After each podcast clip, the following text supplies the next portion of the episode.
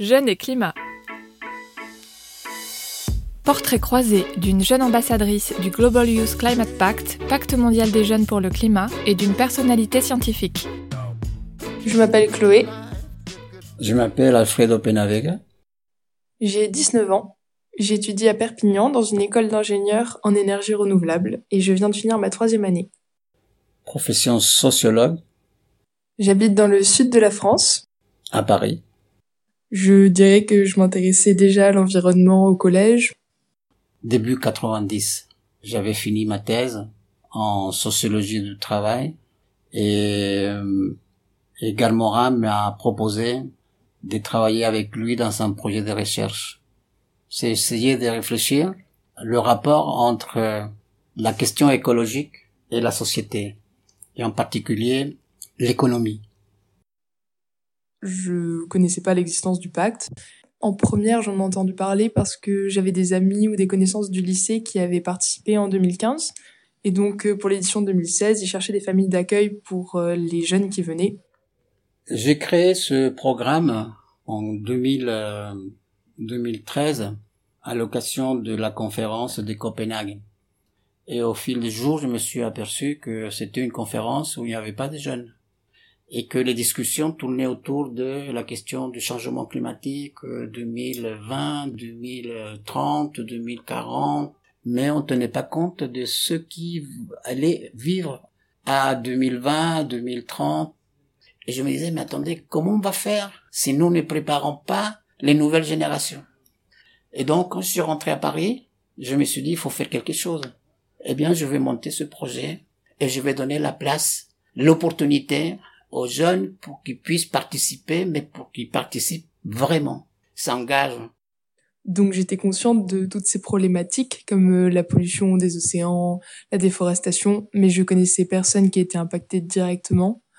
Et avec le pacte mondial des jeunes pour le climat, j'ai rencontré des gens pour qui toutes ces, toutes ces problématiques changeaient le quotidien en fait. Et surtout, c'est là où je me suis rendu compte que en fait, on pouvait agir parce que c'était nos consommations qui étaient à la base de, de toutes ces problématiques.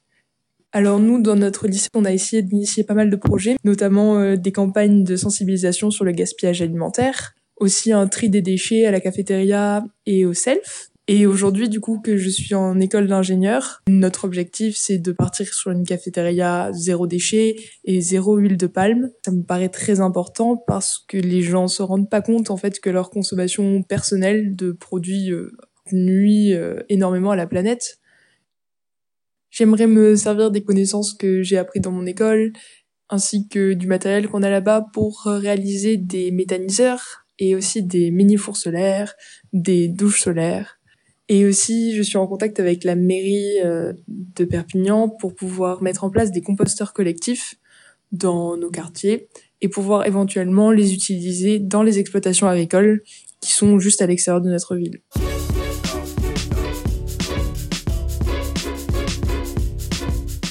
Pour moi, le scientifique joue un rôle à la fois de, des médiateurs, il passe ses connaissances, mais le scientifique peut aussi se nourrir de la réaction, de la perception que les gens peuvent l'envoyer. Nous n'avons pas besoin de mettre le scientifique en tant qu'expert. Nous avons besoin de scientifique en tant que citoyen.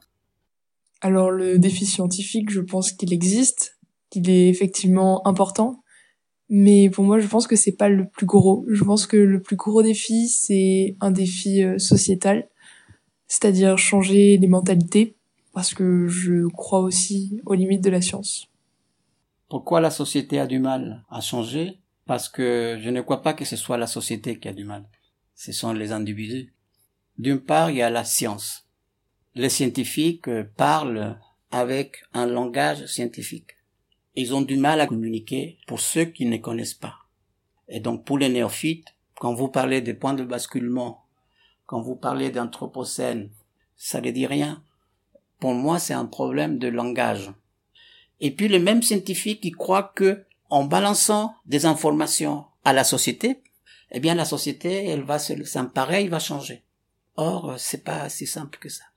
Deux, il y a une question de temporalité.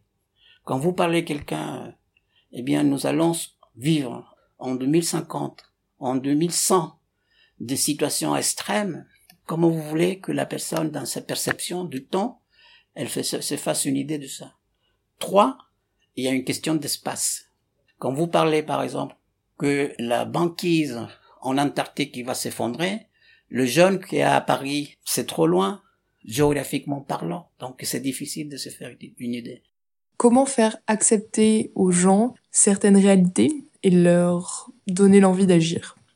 Montrer comment les choses vont évoluer et le faire comprendre que eux ils sont euh, des acteurs actifs pour ce changement les jeunes vont pouvoir prendre conscience à travers la connaissance et la prise de conscience peut les amener à un changement, voire plus à une transformation de la société.